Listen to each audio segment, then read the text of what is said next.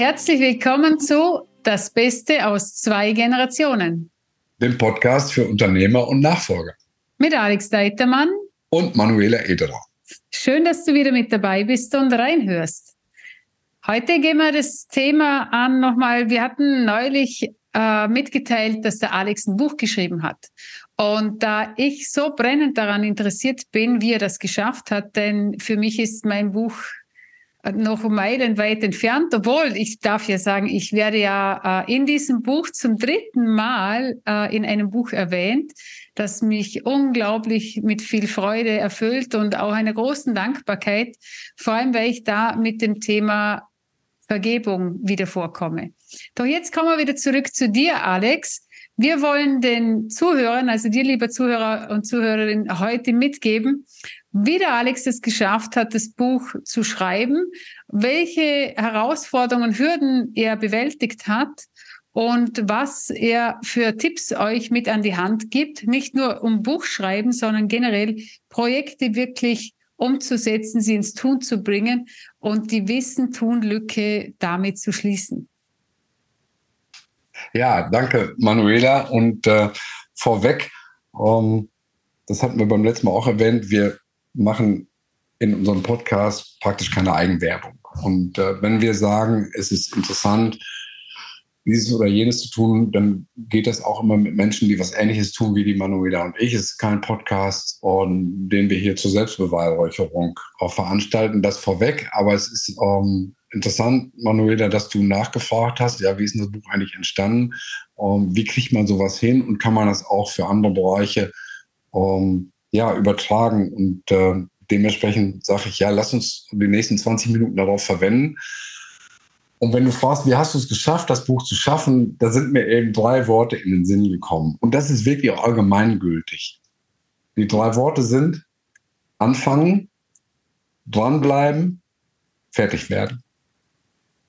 Mhm. Das gilt, glaube ich, für jedes Projekt. Das Anfangen ist, glaube ich, das Schwierigste. Und wenn man angefangen ist, dann tatsächlich auch dran zu bleiben, weiterzumachen, nicht aufzugeben und irgendwann auch fertig zu werden. Und jetzt übersetze ich das gerne auf mein, auf mein Buchprojekt. Wir hatten schon gesagt, ich bin vor etwa vier Jahren angefangen zu schreiben, mit einer völlig anderen Richtung, als es dann am Ende äh, genommen hat nämlich ähm, das Thema Plagiatschutz war für mein ehemaliges Unternehmen der Schwerpunkt. Es sollte ein Marketinginstrument werden. So, dann habe ich das Unternehmen übergeben im November 2020 und der Grund eines Marketingbuches war weg.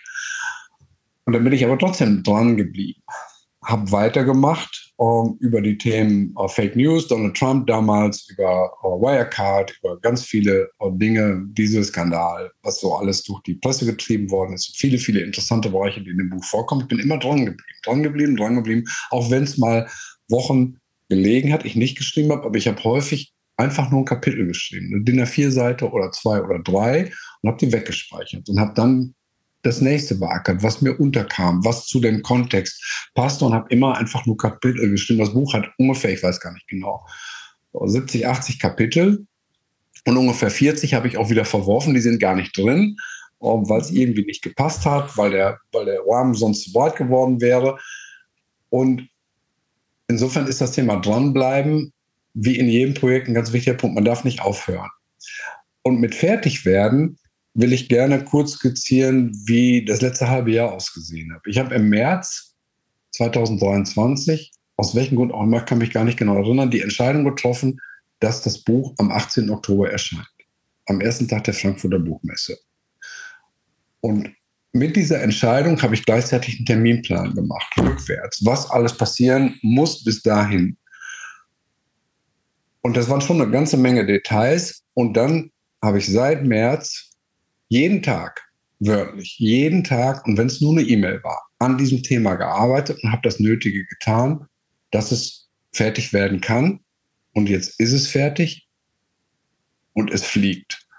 Und das ist ähm, ja auch bei einem Projekt so, dass man irgendwann fertig werden muss. Und das heißt auch, es gab einen Tag, da habe ich mit meiner Setzerin vereinbart, dass es keine Änderung mehr geben wird, weil jedes Mal, wenn ich nochmal selber in das Manuskript geguckt habe, ist mir zu irgendeinem Kapitel noch wieder was eingefahren. Man kann das immer noch hübscher machen und noch ein bisschen Lametta dran und hier noch eine schönere Formulierung und da noch ein kleines Beispiel. Und wenn man nicht irgendwann aufhört und sagt, so, das ist es jetzt, es wird kein einziges zusätzliches Wort mehr da reingeschrieben, dann wird es auch nie fertig. Also deshalb mhm. Äh, die drei Begriffe nochmal anfangen, dranbleiben, fertig werden.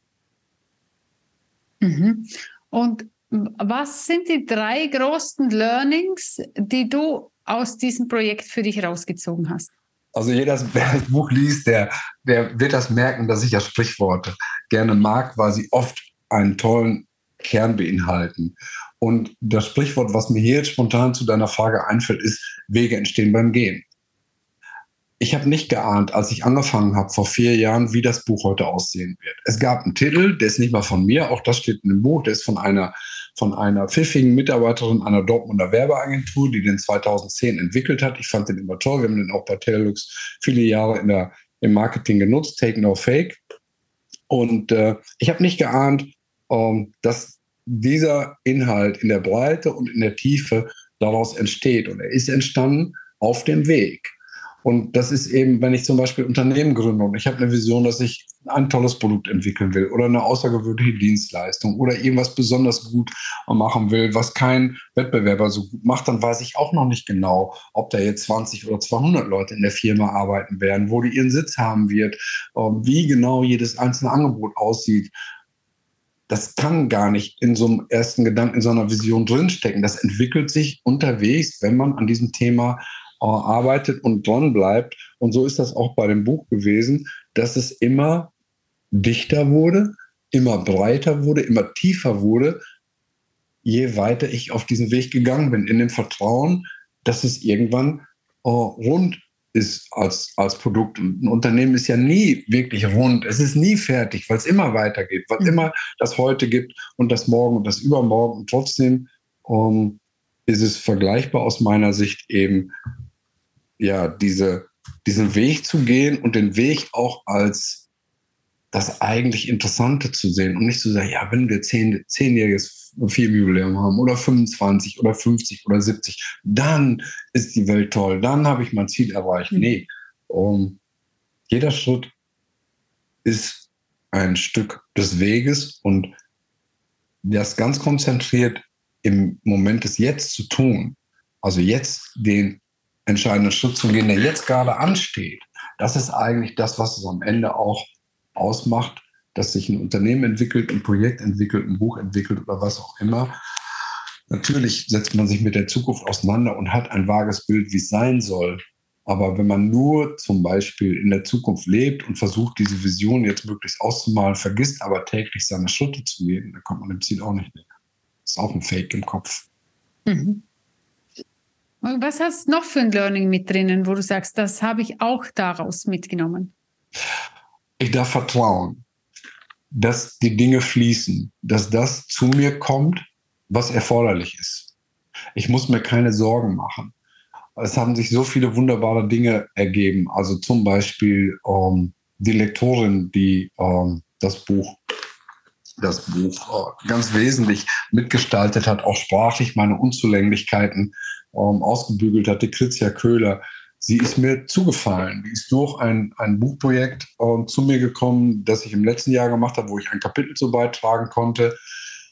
Die Korrektorin, die total pingelig, wirklich ähm, sprachlich gesehen als Erbsenzählerin wirklich das auch technisch sauber gemacht hat, ist mir ähm, empfohlen worden durch die Katharina Boguslawski, die das Buch gesetzt hat. Die beiden haben ganz toll miteinander gearbeitet. Ich hatte da fast nichts mit zu tun. Das ist wirklich völlig automatisch in Anführungsstrichen passiert.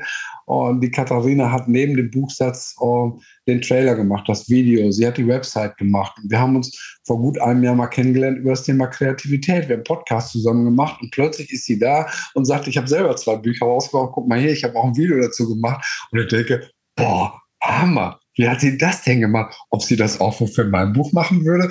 Und so haben sich einfach viele Dinge unterwegs ähm, äh, ergeben, wo ich einfach sage, ja, es gibt keine Zufälle. Einem fallen die Dinge zu, wenn sie fällig sind. Und das ist einfach ein unglaublich gutes Gefühl. Nur der Punkt, das haben wir eben schon gesagt, man muss einfach dranbleiben. Man muss jeden Tag Schritt gehen.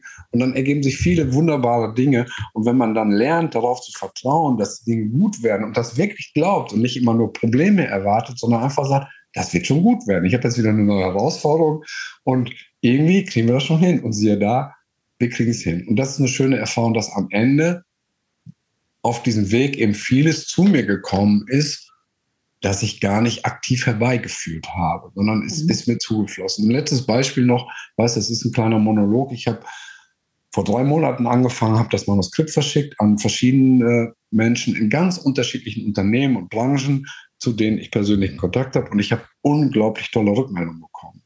Um, ähm, Dr. Ralf Hassler von Lacom zum Beispiel, ein ehemaliger Lieferant um, ähm, von uns, der Messgeräte herstellt, hat eine Rückmeldung gegeben, ich weiß nicht, fünf oder zehn Seiten geschrieben zum Thema Philosophie.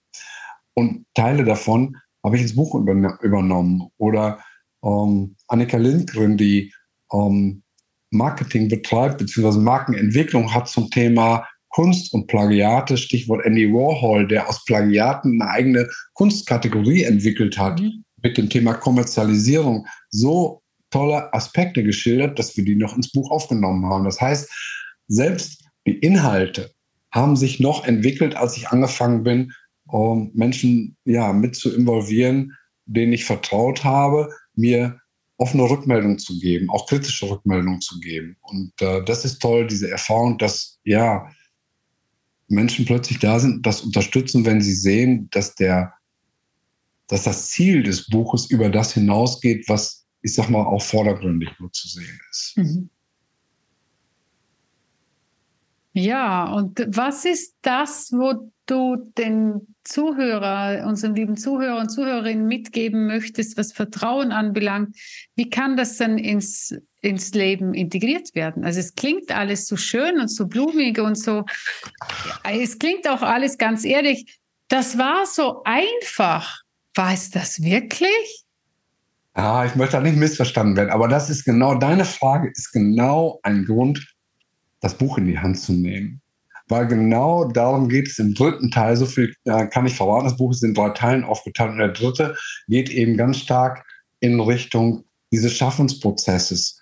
Und das ist eben das, was ich auch den Teil des Mutmachens äh, nenne, auf sich selbst zu vertrauen, auf die eigenen Fähigkeiten und aus dem Zweifel, aus den Sorgen, aus den Ängsten rauszukommen in das Vertrauen, in die Zuversicht, in den Optimismus, weil es dafür jede, jede, jede Menge Gründe gibt, die in uns liegen, die nicht von außerhalb kommen, sondern die wir in uns haben, die wir kultivieren dürfen und die wir, die wir leben dürfen.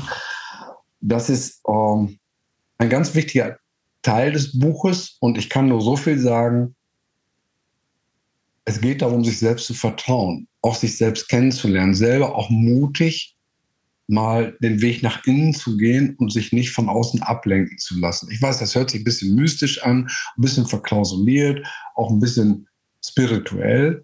Ja, und das ist es auch. Es ist auch eine gewisse Spiritualität in dem Buch mit bearbeitet und verankert, die ja den Mut machen soll, zu sich selbst zu stehen, ein Original zu sein, sich selber zu entwickeln und auch Dinge zu tun, die heute noch Bedenken hervorrufen, weil vielleicht die Leute komisch reden, weil es vielleicht im Außen, im Umfeld nicht unterstützt wird, einen die Leute für spinnert halten, es vielleicht nicht funktionieren kann oder sonst wie. Aber alle, alle technischen Entwicklungen, die wir heute als selbstverständlich ansehen, sind mit einer Idee angefangen. Und jemand hat den Mut gehabt, einen Stein rund zu kloppen und in der Mitte ein Loch reinzubohren und dann eine Holzstange reinzustecken und damit das Rad erfunden hat. Sonst würden wir immer noch heute alles hinter uns herziehen oder das tragen, was Pferde nicht, uh, nicht tragen können. Oder wir können alles nehmen. Ob das ein Messer ist, ob das uh, ein iPhone ist, ob das eine uh, Saturn-Rakete ist. Wir können einfachste Dinge aus dem, aus dem Leben nehmen. Alles ist mit einer Idee angefangen und Leute haben sie realisiert mit der Gefahr, dass es nicht funktioniert. Mhm. Und diesen Zweifel zu überwinden, zu sagen, ich mache das jetzt, auch wenn es vielleicht in die Hose geht, das ist so die Richtung, die das Buch auch einnimmt. denn über das, was nicht funktioniert hat, redet nach kurzer Zeit keiner mehr. Irgendeiner sagt, naja, habe ich ja schon vorher gewusst. So, so what? Hat er eben recht? Hat er eben schon vorher gewusst, dass es nicht funktioniert. Wenn es aber funktioniert, dann sagen noch mehr Leute, ich habe es ja vorher schon gewusst, dass das nicht. also es gibt so viele Leute, die die, die die Fahne nach dem Wind hängen, dass man sich da auf keinen Fall nachrichten soll. Und mhm. äh, ja, das ist so ein bisschen eine Beschreibung auf deine kurze Frage, eine lange Antwort, äh, was das Buch bietet, warum es lesenswert ist. Ja, also auf jeden Fall, es lohnt sich, das Buch zu bestellen und nicht nur das Buch zu bestellen, sondern wirklich für sich und für seine Träume loszugehen. Jetzt ist meine Frage, das haben wir natürlich nicht abgesprochen, was kommt als nächstes, Alex? Ah, also es gibt auch inzwischen das E-Book und es wird ein Hörbuch geben. Es wird ein Hörbuch geben, das ich selber einspreche. Es dauert noch ein bisschen, das ist äh, schon auch äh, mit, einem Stundenaufwand äh, verbunden. Und oh, ganz ehrlich, wir haben die Frage nicht abgesprochen, es wird ein Buch nach dem Buch geben. Ja, und jetzt, jetzt stelle ich noch eine Frage, weil weißt du, ich bin ja Coach und äh, das ist ja meine Expertise, Fragen, Fragen zu stellen, auch unbequeme Fragen zu stellen.